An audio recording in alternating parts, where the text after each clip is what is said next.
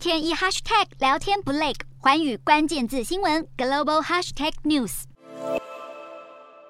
这一届的寰宇大话题要来关注到苹果的最新动作。那么苹果公司他们现在是允许南韩的应用程式开发商可以使用第三方支付，所以等于是说不必再用苹果的支付管道。那么南韩因此也成为苹果 App Store 第一个开放第三方支付的国家。那么这个主要是因为南韩他们在去年的时候通过了他们的电气通讯事业法的修正案。那么在这项修正案当中是禁止苹果还有 Google 等等的平台强迫 App 应。用开发商使用自己的支付系统，并且抽取佣金。那么当初其实就被认为这个修正法案就是在针对苹果的 App Store。但是采行第三方支付的南韩 App 开发者，他们并非是完全不需要付出代价的，因为苹果是会要求这些 App 他们要通报他们的销售额，那么以此支付百分之二十六的佣金。那么苹果也警告开发者，采用这样的新政策，就意味着他们将会自行处理退款、购买记录、订阅管理。还有其他的事宜，所以等能够等于就是不能够再继续的依赖苹果。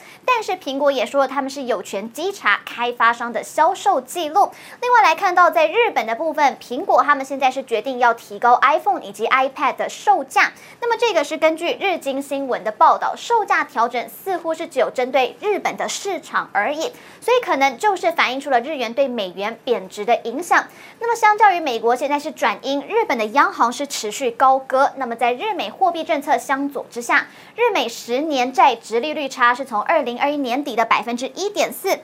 现在已经扩大到了百分之二点九左右，这个也是促使日元暴贬。那么最终就是让苹果也受不了了，只能够大幅的调整 iPhone 等等众多产品的日本售价。像是最新的 iPhone 十三，现在售价是十一万七千八百日元，比先前最便宜的选项已经调涨了大约两成左右。那么其他价格上涨的，就还包含了 iPhone SE、iPad 以及 Apple Watch 等等的商品。那么另外我们要再来看到是苹果在中国的市场，有分析师。他现在就指出了中国市场对苹果 iPhone 十四的需求，可能是比 iPhone 十三还要来得更强劲一些，因为有一些中国的经销商还有零售商，他们现在是不得不为 iPhone 十四要支付有史以来最高的预售定金，来确保供应无虞。那么市场就解读了，尽管 iPhone 十三全球第一季高阶手机市场的销售是居冠的，但是最近有数据就显示了 iPhone 的销量呢，在中国是比去年同期还要下滑。了百分之四左右，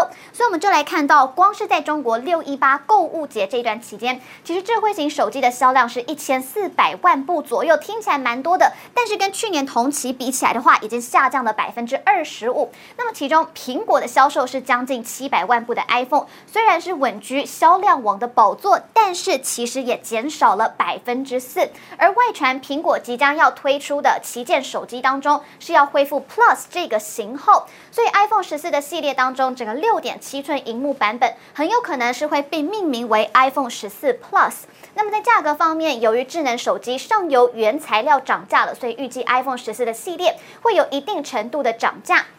那么根据业内人士的分析，iPhone 十四 Plus 的一百二十八 GB 容量版本售价可能是会落在新台币二点六万元左右。那么随着苹果秋季发布会的临近，其实有多家苹果的供应商，他们已经向苹果出货相关零部件。那么根据外媒报道，iPhone 十四量产的工作也已经启动了。iPhone 十四系列预计将会在今年的九月份准时发布。Hello，大家好，我是寰宇新闻记者孙艺玲。你跟我一样非常关注国际财经、政治与科技趋势吗？记得追踪寰宇关键字新闻 Podcast，以及给我们五星评级，更可以透过赞助支持我们哦。